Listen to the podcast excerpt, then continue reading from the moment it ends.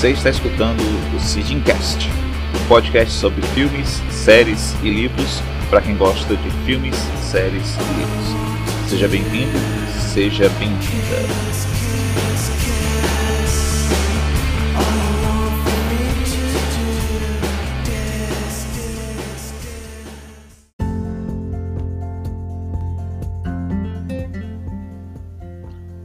Você que está me ouvindo, seja bem-vindo, seja bem-vinda.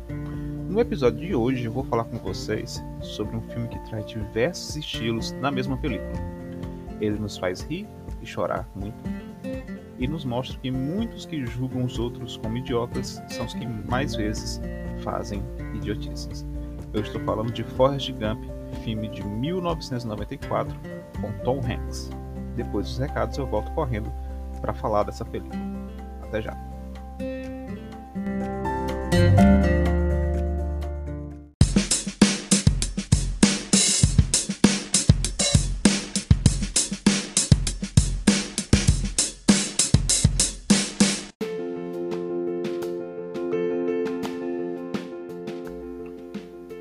Essa é a nossa sessão de recados e e-mails do podcast, sessão do Sidincast.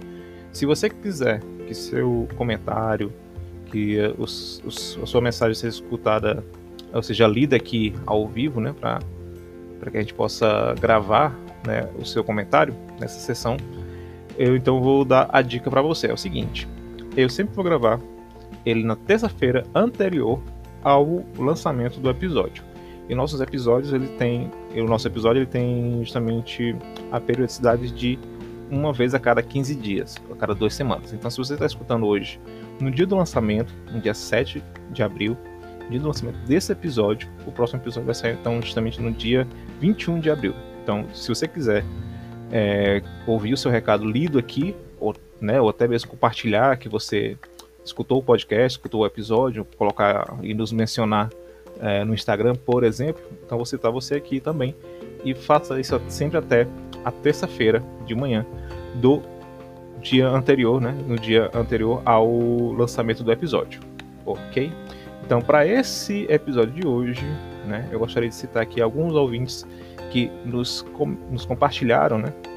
No Instagram, entre eles justamente a Gabriela Abreu MB, minha amiga Gabi, o Rafael Lirani, o Gilney Lima e também a Jordana é, Dana Fortal, Jordana, minha amiga também, grandíssima amiga aqui que está sempre dando esse apoio pra gente. E se você quiser nos mandar algum recado que a gente possa ler aqui, fica então as nossas redes sociais. Nós temos também o Instagram e o Twitter. Todas elas é só você procurar por Sidincast. Sidincast se escreve S-I-D-I-N-C-A-S-T. Então no Instagram nós estamos com instagram.com.br Sidincast e no Twitter, twitter.com.br Sidincast. Também temos o um e-mail que é justamente o sidincast.gmail.com, ok? Então, sem mais delongas, eu deixo vocês aqui então com o episódio de hoje sobre o filme Forrest Gump. Corra, ouvinte, corra para escutar agora mesmo. Valeu e até já.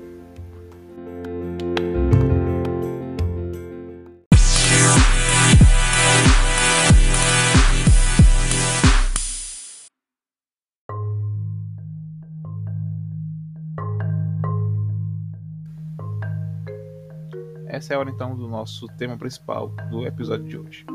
Para então nos situarmos aqui um pouco no tempo, vamos lembrar uma coisa: o filme é de 1994.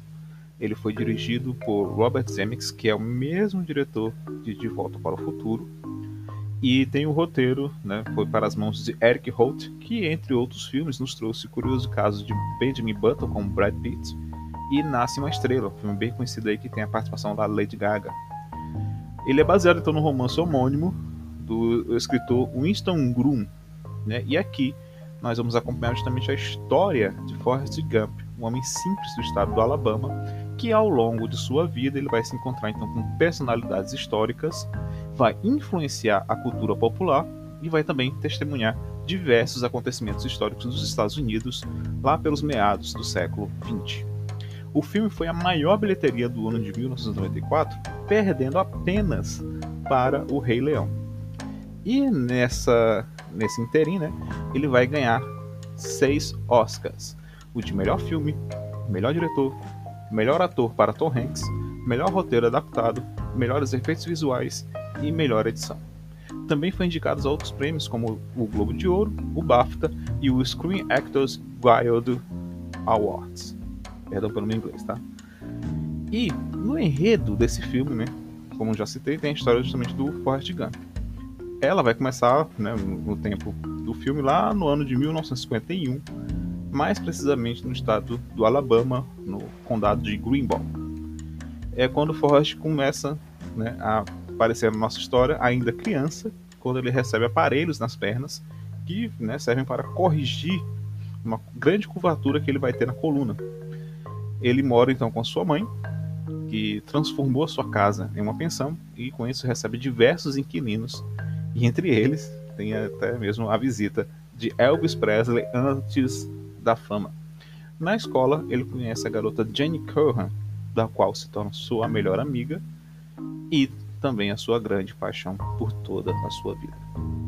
Diversas vezes Forrest ele é intimidado, é, muito por conta de sua condição física e a sua chamada né, pouca inteligência, já que pelos padrões muito ainda, é, digamos que pedidos na época, né, é feito um, teste de QI que dá a ele apenas 75 pontos, considerado assim abaixo da média. Mas um dia, quando ele está na escola, dizendo voltando da escola, ele vai tentar fugir de vários valentões, né, vários bullies, e para isso ele vai precisar correr, estando com os seus aparelhos né, nas pernas, que impede até mesmo de andar com uma certa velocidade. Mas por conta dessa fuga dele, né, ele começa a correr e essas artes metálicas se quebram. Essa cena é bem icônica, acho que todo mundo que já assistiu esse filme lembra bem dessa cena que é quando ele né, começa a atender justamente ao apelo da Jane, né, que fala uma das frases mais icônicas do filme, pedindo para ele correr. Corra, Forrest, corra. Isso virou meme, virou, né, para os dias de hoje, virou meme, virou realmente referência do filme. Isso se tornou realmente uma frase bem característica da película. Nesse momento ele descobre que ele, como né, nas palavras dele, ele corre como vento, ele corre muito rápido. E essa né, característica dele vai ajudar ele até mesmo a chegar à faculdade para jogar no time de futebol americano de lá. Quando ele se forma, então ele entra para o exército. Né? E nesse momento, né, pela época histórica que a gente é, está vivendo, ele vai acabar parando lá no Vietnã, quando ele conhece lá justamente o seu melhor amigo de toda a vida, o Bubba Blue, o Bubba Buford, né? Ele durante um dia que estava fazendo uma patrulha junto com seus outros companheiros de, de batalhão, eles sofrem um ataque é, e eles precisam se afastar da, da, daquela, daquela região onde eles estão porque o seu tenente ordena justamente um ataque de napalm naquele local onde eles estão. Então, quando ele corre para salvar sua vida, ele acaba percebendo que mais à frente está sozinho e volta para salvar seus companheiros de batalhão um a um. Detalhe que inicialmente ele voltou para salvar o, o, o, Buba, seu amigo, né, que até apresenta para ele a história toda do camarão e etc.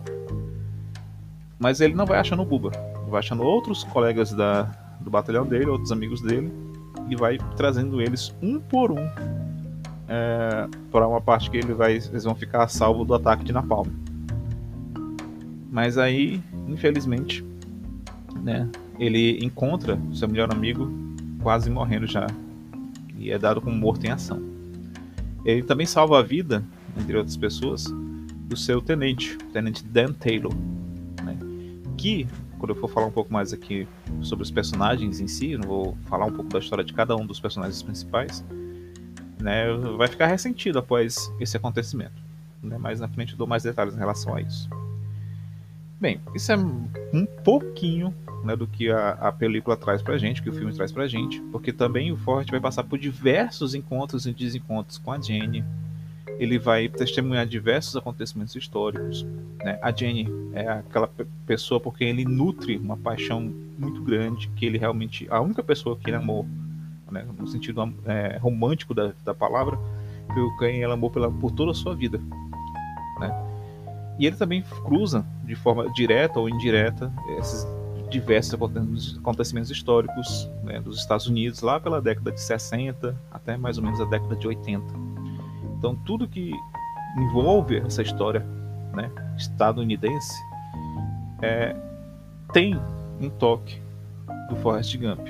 Né? E ele testemunha diversas coisas, ele está atuando ali de forma direta, indireta. E é interessante porque justamente no começo do filme, né, ele a cena inicial é né, após lá aquela cena linda de abertura da, da pena caindo, né, sendo levado pelo vento até os pés dele. Ele está esperando justamente um ônibus é, numa parada que a gente vai descobrir depois para onde ele está indo. E enquanto ele espera, ele puxa a conversa com as pessoas que estão ali esperando, também outros ônibus, e ele começa a contar sobre a sua vida, todos os acontecimentos de sua vida. E eu acho engraçado como esse filme ganhou uma, uma notoriedade assim um pouco mais popular, por assim dizer, de atribuir ao Forrest Gump as, uh, o que ele contava como se fossem mentiras. O que, a meu ver, né, pelo que eu entendo do, do, da história e tudo, dentro daquele universo, ele realmente participou de tudo aquilo.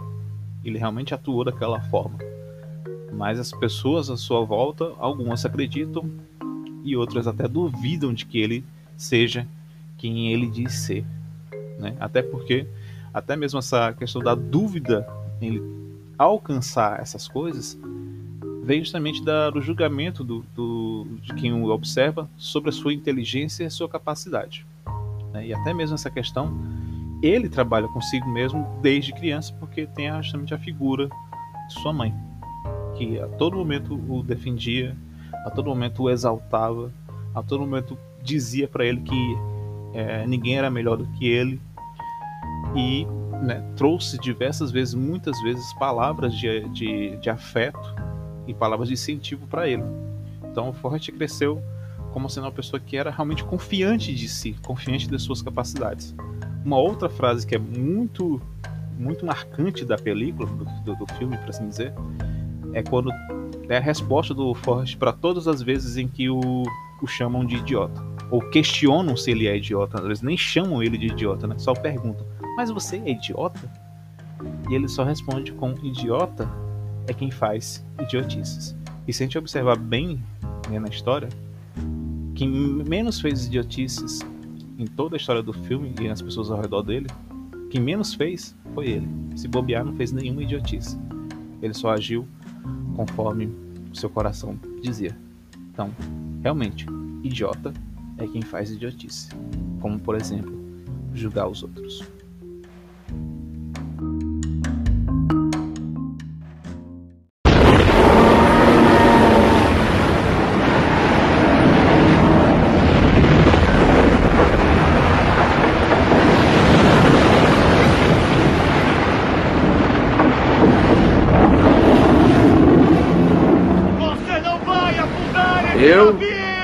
Eu estava apavorado, mas o Tenente Dan, ele estava louco.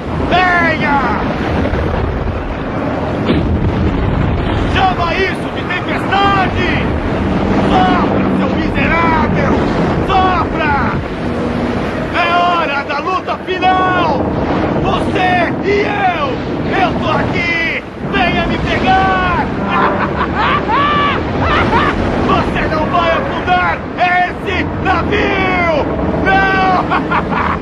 O furacão Carmen passou por aqui ontem, destruindo tudo em seu caminho. E como em outras cidades da costa, toda a indústria camaroneira de Baio Labetre foi vítima de Carmen e está em ruínas. Falando com autoridades locais, esse repórter soube que somente um barco conseguiu sobreviver à tempestade. Luiz, Luiz, olha o Forrest. Depois disso, o camarão ficou fácil.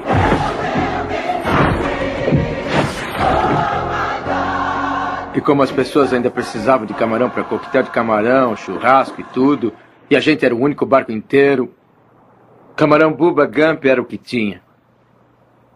A gente comprou mais barcos. Doze Jennies, um armazém grande e tínhamos bonés escrito Buba Gump, camarão Bubba Gump, é um nome conhecido. Espere aí, garoto. Você está me dizendo que é o dono da corporação Camarão Bubba Gump? Sim, senhor. A gente tem mais dinheiro que o Dave Crockett. Poxa, já ouvi muitas mentiras, mas essa é a melhor de todas. A gente estava ao lado de um milionário. Bom, eu achei uma história muito, muito linda. E você conta tão bem, com tanto entusiasmo. Gostaria de ver uma foto do Tenente Dan? Bem, sim, eu gostaria. Esse aqui é ele.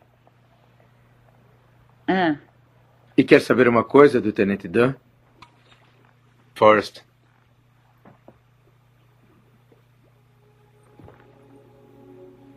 Eu nunca agradeci por ter salvo minha vida.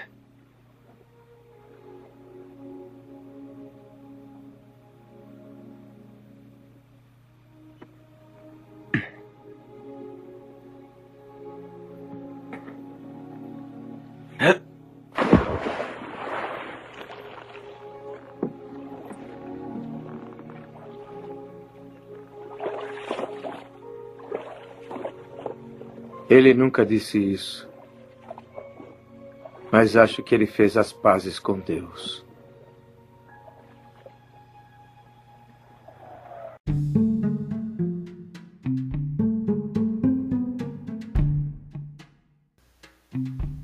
Então vem comigo que agora a gente vai dar uma olhada no elenco principal desse filme. No papel principal de Forrest Gump temos então justamente o Tom Hanks. Né? Forrest Gump, interpretado por ele, é um homem simples de QI 75, como eu até comentei, né? um QI considerado abaixo da média. E ele mostra, na verdade, que todos com quem convive que não é tão idiota, ou não é mesmo nem mesmo idiota como o julgam.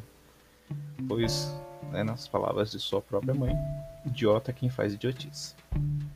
E né, vai perpassar por todos esses, esses acontecimentos que eu comentei antes todas essas questões ligadas ao seu ao julgamento de sua capacidade. Né? Ele vai realmente mostrar como os outros é que são idiotas.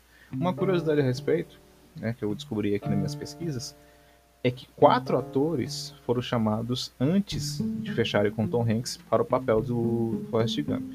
Entre eles, né, justamente os quatro, são John Travolta, Bill Murray, esse mesmo do, do Caças Fantasmas, Chevy Chase, lá do Férias Frustradas, e Penn. O John Travolta, é, ele costuma às vezes comentar em entrevistas, quando é perguntado a respeito disso, de que ele se arrepende de não ter é, aceitado esse papel. Mas eu, pelo menos, tenho comigo que a atuação do Tom Hanks foi realmente muito precisa. Eu acho que nenhum desses atores aqui ele não, não teria assim, o talento que o Tom Hanks teria, teve, melhor dizendo, para encaixar nesse papel do Forrest Gump. Inclusive, no, no, se você escutar no original, né, você vai perceber todo o sotaque lá do sul do, do dos Estados Unidos que ele até ficou na dúvida se utilizava ou não. Mas aí realmente o diretor disse que era bom que ele realmente acentuasse bem esse, esse sotaque e utilizasse para o personagem. Temos também, né, no começo lá da película do, do, do dia de hoje, o ator Michael Connor Humphries, que vai interpretar o Forrest quando criança, quando mais jovem. A outra personagem principal é a Robin Wright, que é a Jane Curran, amiga de infância do Forrest, por quem ele se apaixona perdidamente e nunca esquece ao longo de toda a sua vida. E ela tem um, um digamos que um pano de fundo, né, um background de sua personagem bem trágico.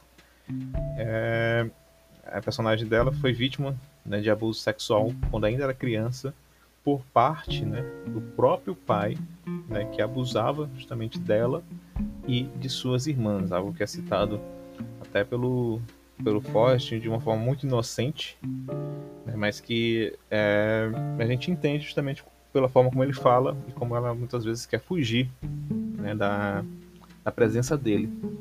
Né, até mesmo já adulta, lá a personagem ela volta lá no, na casa que ela morava E ainda tem muitas dessas mágoas presentes, né? essas marcas que realmente é, quem é vítima dessas coisas carrega por toda a vida. Isso também né, acaba fazendo com que ela tenha um caminho completamente diferente do caminho do, do Forrest.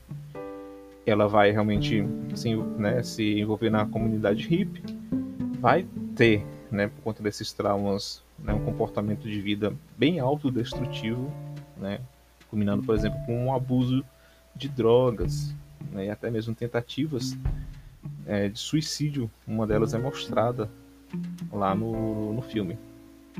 Quem interpreta ela quando ela era criança é a atriz Hannah Hall.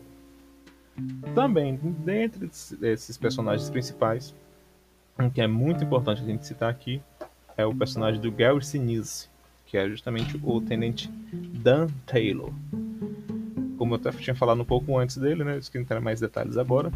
Ele é o líder do pelotão do Forrest e também do Bubba Blue, que é o amigo de Forrest, quando eles estão justamente na guerra do Vietnã. Todos os seus ancestrais, os ancestrais do Dan Taylor, é comentado lá no filme que eles morreram em todas as guerras dos Estados Unidos. E ele, então, por conta dessa essa questão histórica de sua própria família, achava que ele deveria ter o mesmo destino e para ele a mesma honra foi, era tido né, como honrado para sua família essa questão de seus ancestrais anteriores, bisavô, tataravô, bisavô, avô, pai, terem ido para a guerra e morrido lá.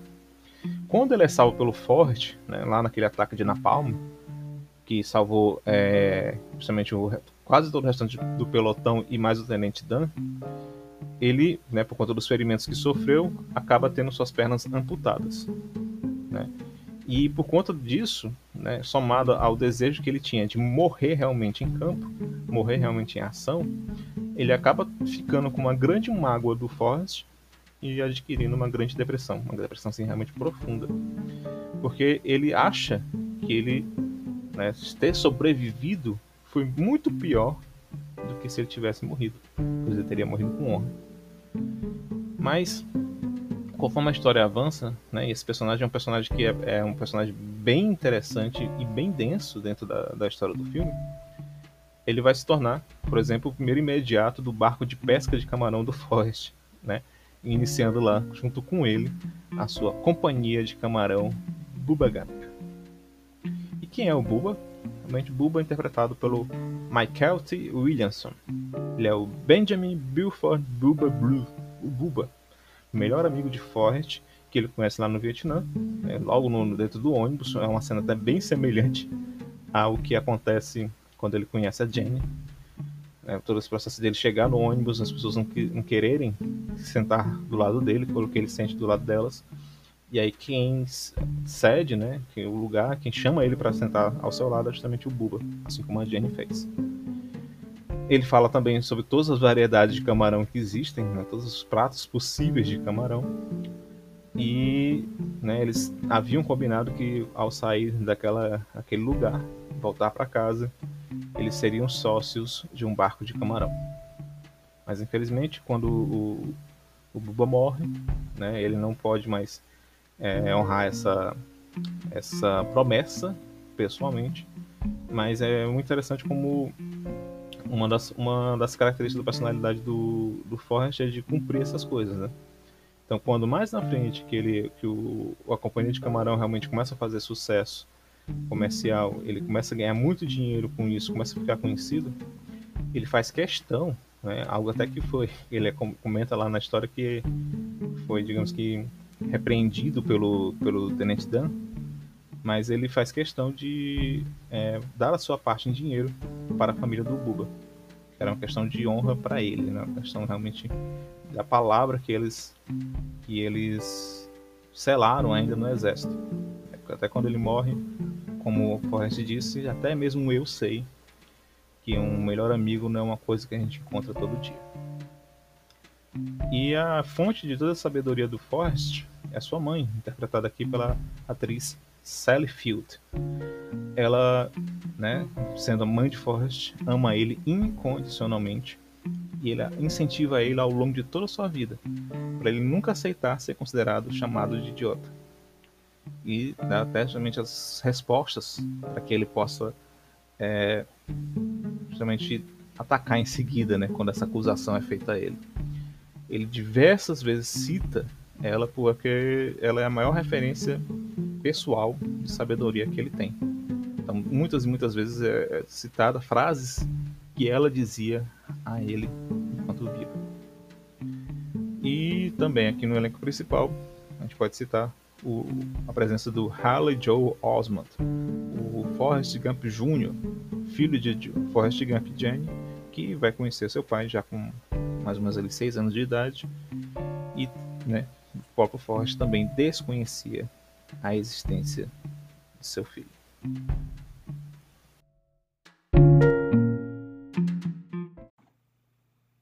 Oi, Forrest. Vejo você amanhã. Ah, sim, está bem.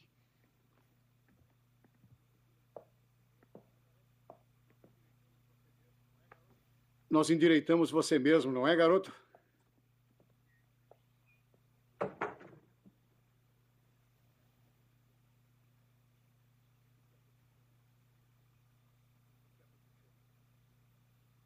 O que aconteceu, mãe? Estou morrendo, Forrest. Venha cá, sente-se aqui.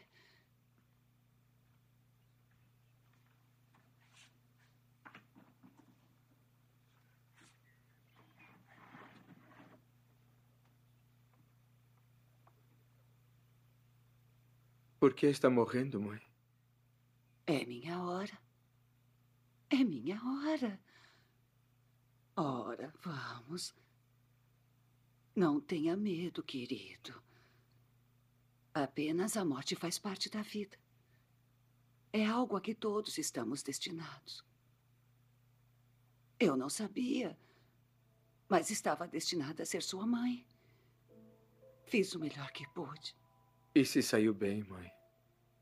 Bom, eu acredito que fazemos o nosso destino. Tem que fazer o melhor com o que Deus lhe deu. Qual o meu destino, mãe? Você vai ter que descobrir isso sozinho. A vida é como uma caixa de bombons, Forrest. Você nunca sabe o que vai encontrar. Minha mãe sempre me explicava as coisas de um jeito que eu entendia. Vou sentir saudades, Forrest. Ela tinha câncer e morreu na terça-feira. Eu comprei um chapéu para ela, chapéu com flores.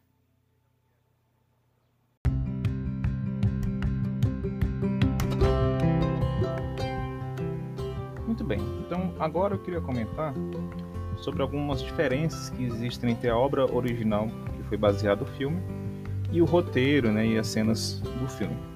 É, como já comentei antes, o filme é baseado num romance que foi escrito no ano de 1986 pelo, pelo escritor Winston Bloom. Ambos eles têm realmente o, o Forrest Gump como a, o personagem principal. Essa mudança realmente não vai ocorrer entre elas, né? É a mesma, a mesma questão. Mas o filme ele vai se concentrar em algumas partes do livro, né? Vai realmente pular algumas partes desse, desse livro e vai se concentrar, por exemplo, mais ali no final para a parte do da fundação da, da companhia né, de camarão Bubba Gump, Bubba Gump e o encontro do, do Forrest com seu filho Forrest Jr.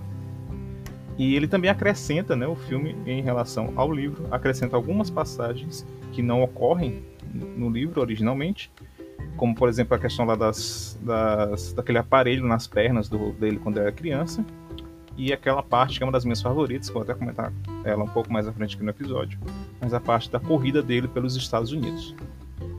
Aí no livro ele também é, houve algumas coisas relacionadas ao livro, por exemplo, algumas mudanças é, em relação à personalidade do, do Gump.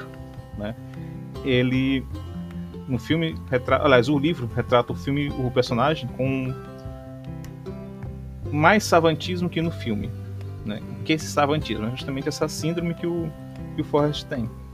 Ela é uma síndrome que significa, né, do francês, significa síndrome do sábio, ou significa sábio, melhor dizendo, savante, né? Ele é conhecido como síndrome de Savant ou síndrome do sábio. Ele é um distúrbio psíquico bem raro e quem possui esse distúrbio, ele, é, a pessoa possui graves déficits de, de intelectualidade, certo? Eu não sou formado na área nem nada, mas eu só estou realmente aqui trazendo informação que eu descobri através das pesquisas que eu fiz, né? Então, quem tem esse problema tem sérias dificuldades em se comunicar, também em compreender o que é transmitido para ela e também estabelecer relações interpessoais. No entanto, né, essa síndrome ela é bem característica por muitas vezes é, despertar diversos talentos é, naquela pessoa, principalmente ligados a uma memória assim extraordinária.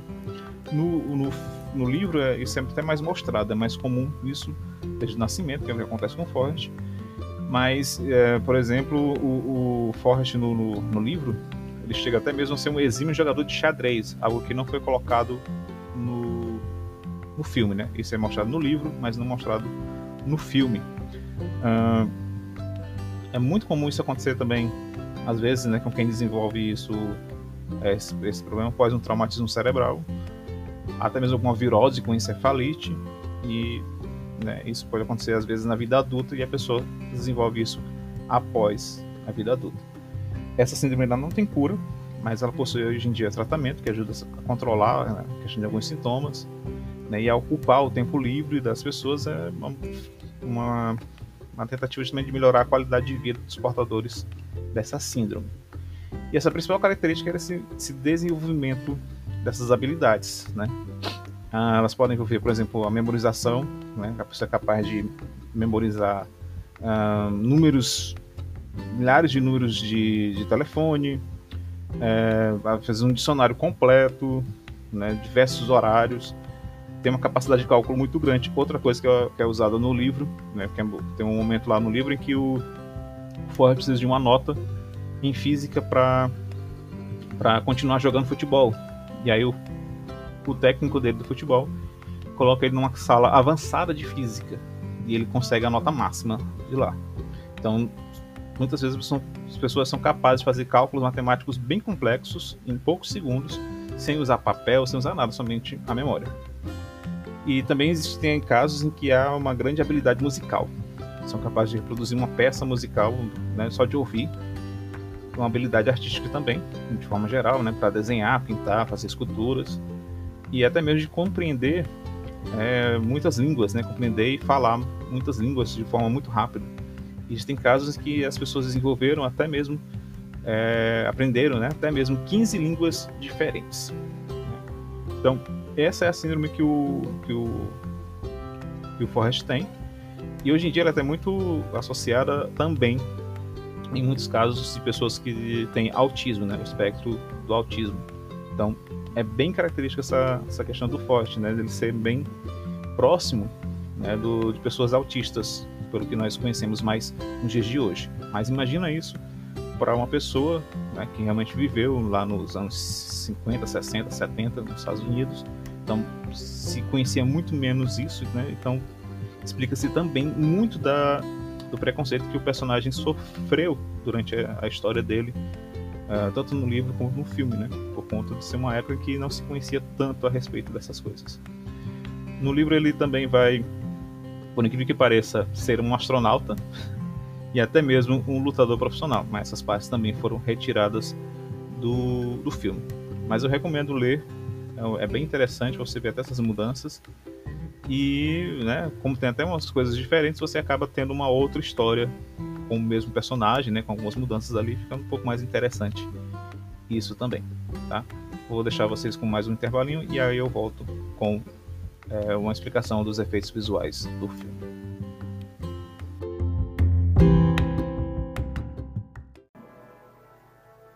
Neste 4 de julho temos a maior mostra de fogos de artifício nos Já acabou de ver? anos de história da nação. Uhum. Aqui na Marina Eu vou de. Nova York. Após o fantástico desfile de barcos, as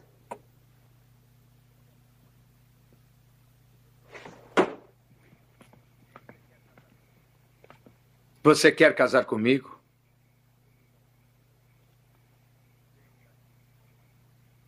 Eu daria um bom marido, Jenny. Daria sim, Forrest. Mas não vai casar comigo. Não deve querer casar comigo. Por que você não me ama, Jenny?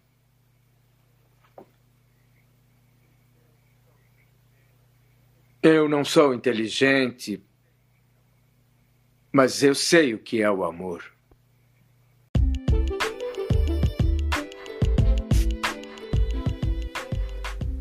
Você recentemente viu o filme, é, você deve ter percebido como os efeitos pessoais estão bem atuais e não deixam a desejar a praticamente nenhum filme da atualidade. Se arriscar, existem filmes mais atuais que já pecaram né, no, nos efeitos visuais, principalmente com técnicas de CGI, que não parece que foram feitos agora.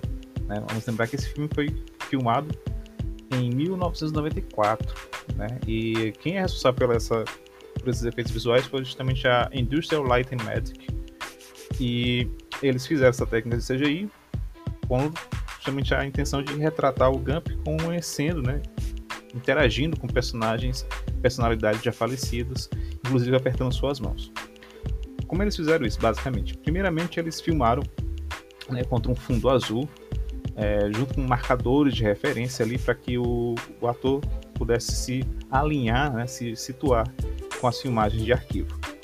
Então, para gravar as vozes das figuras históricas, eles contrataram então dubladores e efeitos visuais foram utilizados para alterar as falas originais dos arquivos para essa introdução de novos diálogos. Então, são realmente cenas que já existem em arquivos aí de jornais, né, de, de telejornais, que eles pegaram e fizeram essa modificação, inclusive na, na sincronia labial da, dos personagens. Eles fizeram essas alterações para fazer parecer com que justamente as falas que fossem ditas pelos dubladores combinassem com o movimento labial do, dos personagens. Então essas imagens de arquivos foram utilizadas justamente nessa essa técnica toda de chroma key, essa distorção de imagem, até mesmo uma rotoscopia, né, que é uma, uma espécie de desenho por cima da imagem real, né, de uma fotografia. Então, faz ter um, essa, essa mescla das imagens para integrar justamente o Tom Hanks em todas essas, essas, essas imagens históricas. Foi algo que realmente chamou muita atenção nos Estados Unidos por conta justamente dessas referências a esses acontecimentos né, até bem recentes na história americana. É, teve uma cena, por exemplo, na, na, Guerra do Vietnã, que o, o, o Gump vai carregar o Buba para longe do ataque de Napalm, né, quando vai tentar resgatar ele. Quando queria ser feito, é, eles colocaram atores que foram dublês usados para fim de composição. Só que em seguida, né, o Tom Hanks e o Mike, Michael Williamson foram filmados com o, o Williamson Gump apoiado por um fio de cabo, enquanto o Hanks né, corre com ele nos braços. Então, se você procurar os, esses cabos, eu pelo menos eu não encontrei, eu não consegui visualizar eles assistindo o filme novamente. A, a explosão também foi filmada fora a parte, e os atores foram adicionados de forma digital para parecer que eles estavam ali bem na frente das explosões. Então tem todo um fundo azul, né, o chroma key, e eles foram inseridos digitalmente também com os caças a jato foram inseridos e também né, todo aquele efeito das latas de napalm também foi tudo adicionado por CGI, computação gráfica. Uh, tem também uma coisa que é muito, muito, muito impressionante como eles fizeram, tanto pela questão de ser bem feito, como foi bem organizado, né, que foi justamente a remoção das pernas do Tenente Dan, do Gary Sinise, depois que ele perde as pernas lá no resgate que ele, né, que o que o Tom Hanks faz a ele, né? O Forrest Gump resgata ele e ele perde as duas pernas. Eles fizeram da, mais ou menos da seguinte forma: eles colocaram né, um tecido azul em volta das pernas do, do ator, né, até a altura ali onde o personagem teria perdido as pernas, mais, ali, mais ou menos ali até a altura dos joelhos. Isso vai facilitar também justamente o trabalho da equipe de pós-produção para apagar esse restante das pernas deles. Mas também existem ali no cenário né, cenas que ele, que ele interage, né, que ele está se movendo, ele é retirado da cama, né, da maca do hospital, por exemplo, é, tem aberturas né, na, nos cenários ali nas camas, tem uma cena também que ele está ele está ele caiu da cadeira, né, no apartamento que, que ele mora, e ele tenta se virar para poder subir na cadeira novamente, que ele vira é, próximo, bem próximo a, um, a uma poltrona e a gente não consegue ver. Mas no, no, no original ele estava ali com as pernas envolvidas pelo, pelo tecido e quando ele se vira existia uma abertura onde ele passar as pernas dele por debaixo do sofá. E aí tudo isso foi inserido, né? Essas, esse, o complemento do sofá, por exemplo, é inserido digitalmente e as pernas deles, dele foi retirada digitalmente também. É muito bem feito, é muito. Você pode procurar e eu acredito que você nem vai encontrar como e onde estão esses traços aí dos, dos efeitos digitais. Teve uma outra cena bem interessante, né, desses efeitos que foram utilizados, é na parte lá do comício que o Forrest encontra a Jane lá no chamado Memorial Lincoln, né, aquela aquele comício pela paz. Existe aquela enorme piscina, né, aquele enorme espelho d'água lá em Washington e ali eles é, multiplicaram aquela multidão de pessoas. Não existia ali, não, não, estão ali inseridos todas aquelas pessoas presentes ali. Não existe aquele total de figurantes ali. É, eles contrataram aproximadamente é, 1.500 figurantes, né, levaram dois dias de filmagem e cada tomada os figurantes estavam agrupados, reorganizados em digamos que um quadrante diferente, em espaços diferentes. Né? Então eles levaram dois dias fazendo essa filmagem, gravando todo mundo em espaços diferentes de cada vez. E aí depois, digitalmente, eles foram reorganizados e movidos né, para ficar espalhados e tomar todo aquele espaço. É, quando eles foram multiplicados para criar aquela ilusão de uma multidão de centenas de milhares de pessoas. Então, realmente é muito interessante como esses esses efeitos foram feitos. Eu lembro de ter visto isso bem na época que eu assisti o filme em DVD, tinha justamente nos extras do DVD tinha os, essa parte das por trás das, das câmeras, né, os behind the scenes. Mas se você procurar hoje no, no YouTube, você vai ver, né, justamente essa, essas partes aí dessas, desses bastidores das filmagens e como foi realizado. E é, repito, impressionante como hoje mais de praticamente quase 30 anos depois, né? Já que o filme é de 94. Então, 27 anos, para ser mais exatos. Então, eles estão bem atuais e bem feitos.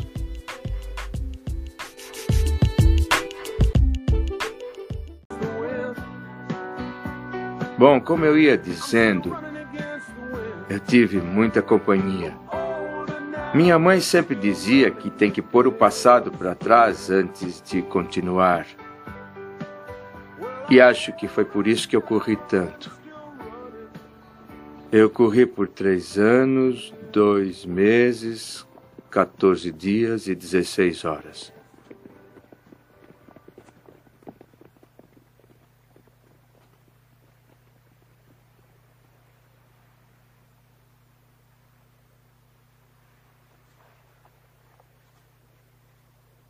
Silêncio! Silêncio! Ele vai dizer alguma coisa.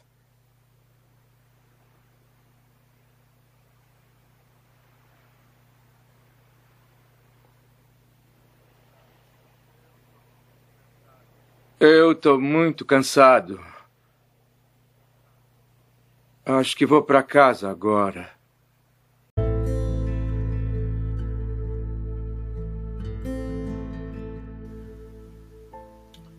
Interessante como o filme ele tem tanto diálogos marcantes como as cenas mesmo, mesmo em si marcantes.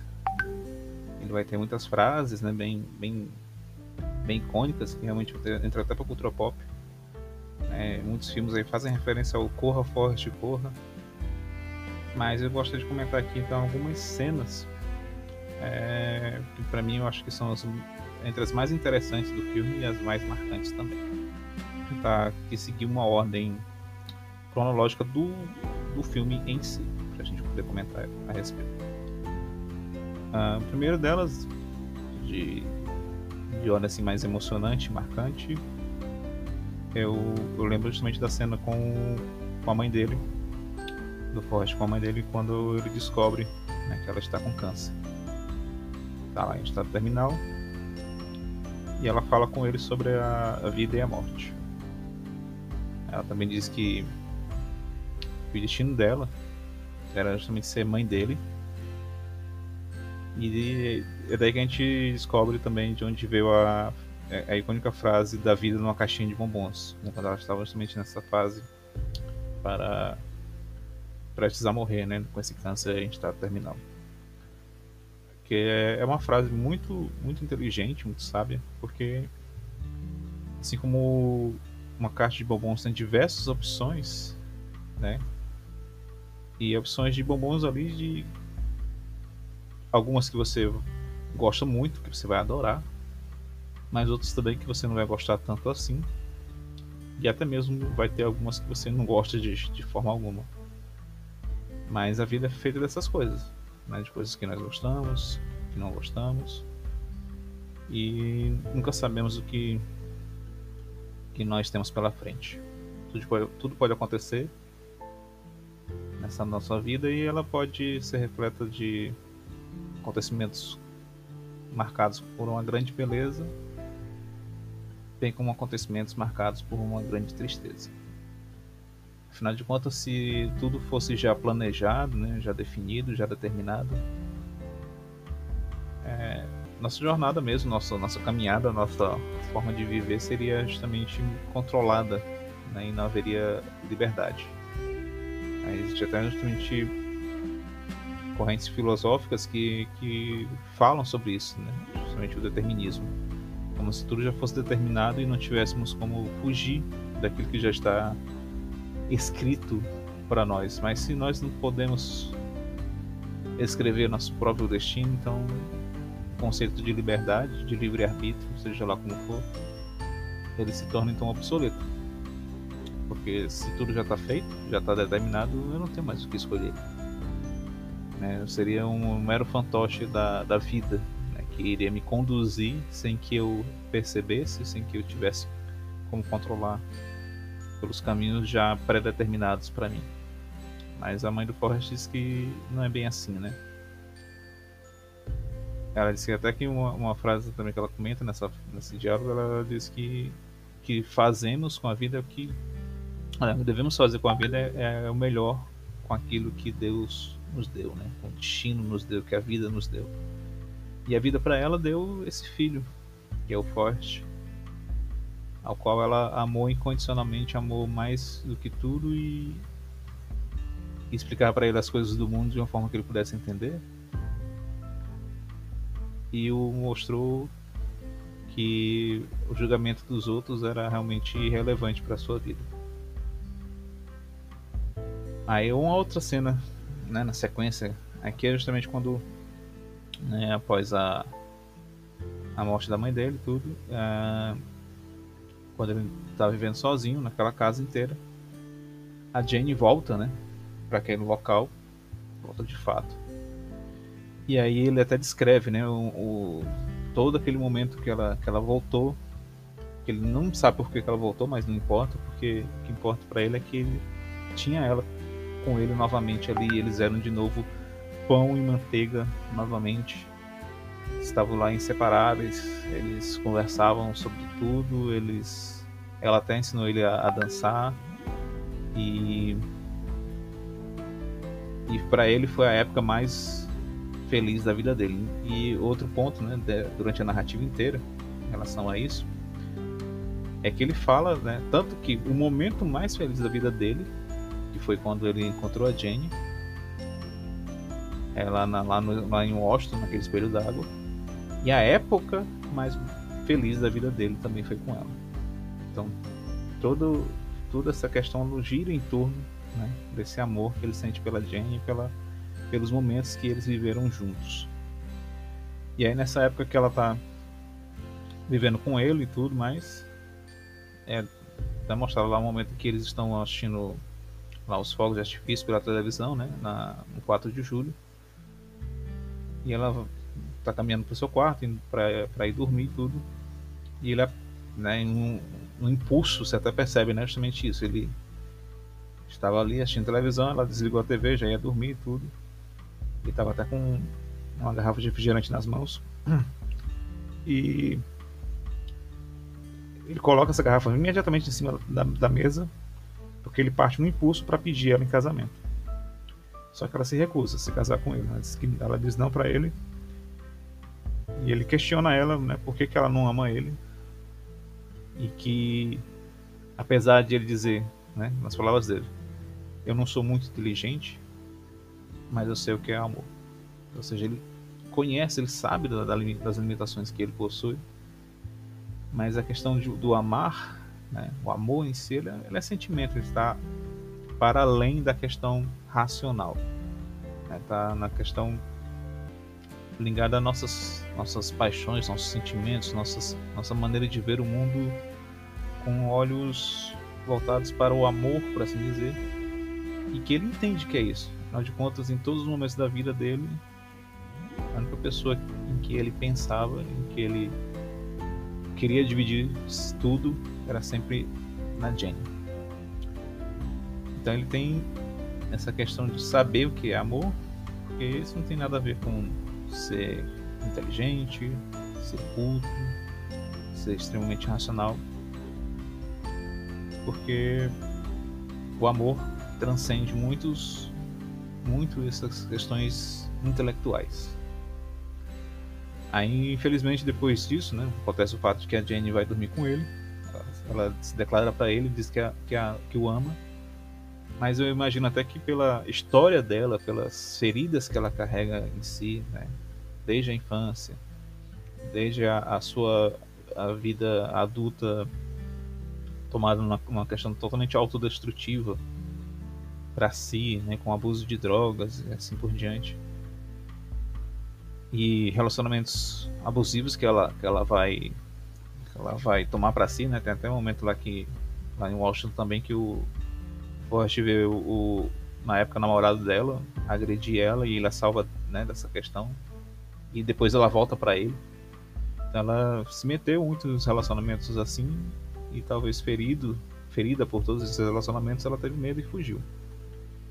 E aí quando ela foge, a saída do Forrest é correr.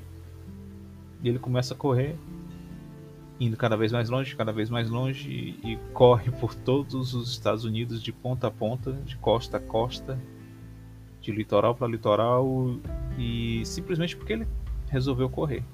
E parava para dormir, para comer e continuava a correr. Aí correu por mais de três anos. Quando ele se toca, né? Ele se percebe e lembra de novamente de mais uma frase da mãe dele, né? Que ele dizia que devemos pôr o passado para trás antes de continuar. E aí quando ele percebe que essa corrida dele, né, foi quando ele se moveu para frente para superar a dor, não o sentimento pela Jane, mas a dor da, do abandono dela, é que ele resolve voltar para casa. Mas também a corrida, né, e a fama que ele ganha nessa corrida, além de influenciar muitas pessoas, levou a Jane a rever ele pela TV e aí eles entram em contato novamente. E é quando ele ele descobre que é pai. E aí eles se casam novamente. Novamente não, se casam, né? Eles vão viver juntos novamente, mas se casam.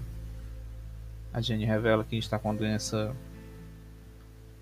que os médicos não sabem ainda a cura. É, eu imagino até que seja realmente o, o vírus da AIDS que ela fala. Né? Estou com um vírus que os médicos não sabem o que fazer a respeito dele como ali já se passam nos anos 80, né, essa, essa parte da história. Então, vírus da AIDS que ela acaba contraindo. E mais assim, mesmo assim eles se casam e é quando ele tem justamente o último, mono, último diálogo com ela no filme. Quando ela pergunta se ele teve medo algum dia no Vietnã. Ele começa a escrever todas as vezes que ele olhou o mundo com, com um olhar buscando uma beleza nas coisas, na natureza, vendo o pôr do sol num lugar, as estrelas em outro, né, o nascer do sol. E compartilhando com ela, falando ela de toda essa, essa beleza que ele enxergava no mundo, ela disse que gostaria muito de estar com ele. E aí ele disse que ela estava, né? Ou seja, estava com ele sempre presente em seu coração, em, sua, em seus sentimentos. Para mim, essa é uma das declarações de amor de filmes assim mais marcantes e mais emocionantes. Acho que é a, mais simples mas também a mais sincera, porque tudo isso que ele fala é um eu te amo que ela diz, que ele diz, que ela responde depois então também eu te amo. E aí vem justamente a monólogo dele no túmulo da Jane, quando ele fala né, depois da morte dele, dela, como ele seguiu na vida e de como ele talvez entenda que seja o mundo, né? Cita de novo sua mãe e diz que a, a morte faz parte da vida. Ele diz que não sabe se as coisas realmente estão destinadas, como dizia o Tenente Dan, ou se não estão destinadas e cada um faz o seu destino conforme dizia sua mãe. E ele até comenta sobre uma conclusão que ele tem, né? De que eu acho que na verdade acontece um pouco dos dois. Então, para mim, essa sequência né, de cenas é, prende tanta gente na, na, na, história do filme que nos leva justamente a não abandonar esse filme e se emocionar com ele até o último minuto.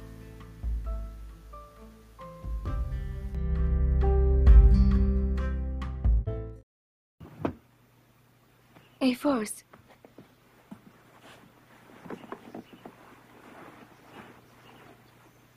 Você teve medo no Vietnã? Sim. Bom, eu. Eu não sei. Às vezes parava de chover o bastante para as estrelas aparecerem. E aí era bonito. Era como quando o sol vai dormir no horizonte. Tinha mais de um milhão de faíscas na água. Como no lago da montanha. Era tão claro, Jenny, que parecia que tinha dois céus, um em cima do outro. E aí, no deserto, quando o sol nasce, eu não sabia onde acabava o céu e começava a terra. Era tão lindo,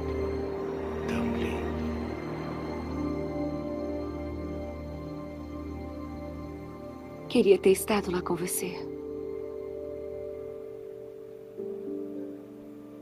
E estava.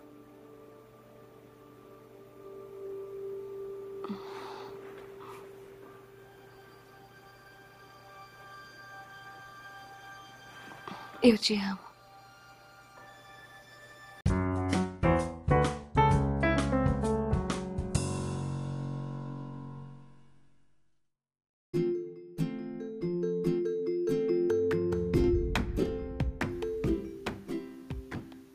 Chegou a hora das nossas recomendações. Para esse episódio de hoje, eu separei da seguinte forma: eu peguei um filme que é do mesmo diretor de Forrest Gump. Aliás, dois filmes que são do mesmo diretor de Forrest Gump, que é o Robert Zemeckis. Mas um deles também tem a participação, também tem como astro principal o, Forrest, o Tom Hanks.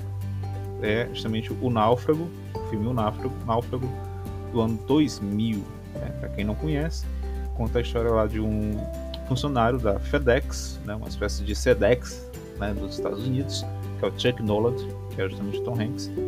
E quando ele viaja a trabalho indo para a Malásia, o avião que ele está, que é um avião da empresa, né, cai sobre o Oceano Pacífico né, durante uma tempestade. E ele é o único sobrevivente desse acidente. E ele acaba indo parar em uma ilha deserta. Então, nesse momento, ele tem que sobreviver nessa ilha até que né, conta de que suas tentativas de socorro vão se esgotar, então ele começa a aprender a sobreviver uma das coisas muito interessantes que tem nesse filme, né?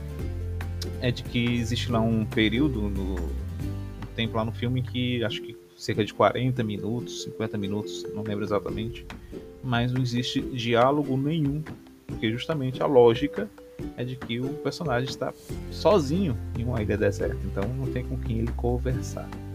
Até que encontra lá o, o, o Wilson, né? Quem assistiu o filme conhece, se você não conhece, se não assistiu ainda, recomendo para você descobrir quem é o Wilson.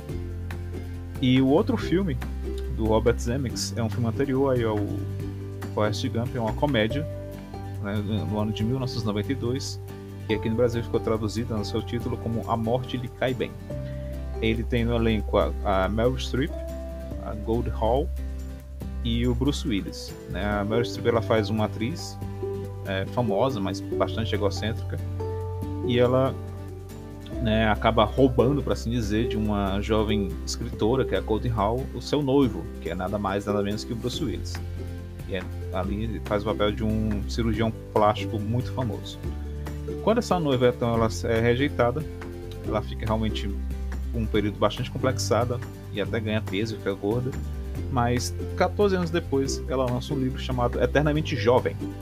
E lá na noite de autógrafos, ela aparece mais bonita do que nunca, super elegante, super magra e completamente, é, digamos que rejuvenescida. Quando ela desperta a atenção de todo mundo, né, entre essas pessoas que, que têm a atenção despertada, é justamente essa atriz de qual ela roubou lá o noivo anteriormente. E ela tenta descobrir né, qual é o segredo uh, da escritora. Quando ela descobre, então ela sabe que ela descobre que ela se utilizou de uma poção feita por uma espécie de bruxa. E essa poção é uma poção da juventude. Só que ela tem efeitos colaterais para as duas, e aí, meu amigo, começa, como dizia a chamada na, na sessão da tarde, uma sucessão de confusões. É muito engraçado esse, esse filme, ele é muito divertido, todos estão assim hilários e eu recomendo. Recomendo que você assista porque vale a pena. Ok? Então as nossas recomendações ficam por aqui. Mais uma vinheta e a gente volta então com as considerações finais.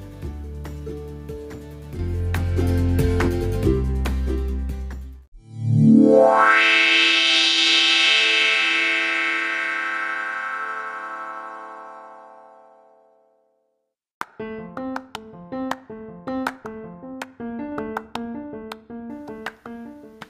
este é o episódio sobre Forrest Gump do Sidincast. Parafraseando aqui o personagem, isso é tudo que eu tenho a dizer sobre isso. Espero que você tenha gostado, espero que você tenha acompanhado até o final. E gostaria que você compartilhasse esse episódio com quem você achar que vai se interessar pelo tema, pelo, pelo filme, alguém que você conhece que é fã desse filme também, e ou então alguém que você gostaria de que conhecesse mais sobre o filme então eu lhe agradeço já, desde agora, que você compartilhe esse episódio com essa pessoa para que ela possa conhecer um pouquinho mais né, sobre essa obra cinematográfica tão importante, tão bonita. Uh, então agora eu vou deixar somente meus, minhas redes sociais novamente aqui. Caso você queira mandar algum recado, nós temos o nosso Instagram, é o instagram.com.br se você quiser mandar também uma DM no Twitter, é o twitter.com.br cidincast, ou então se você quiser mandar um e-mail pra gente, pra mim, vai dizendo, é cidincast.gmail.com. Cidincast se escreve S-I-D-I-M-C-A-S-T. Espero mais uma vez que você nos acompanhe, que tenha gostado mesmo de verdade. E eu vejo você então na próxima, no próximo episódio. Até lá.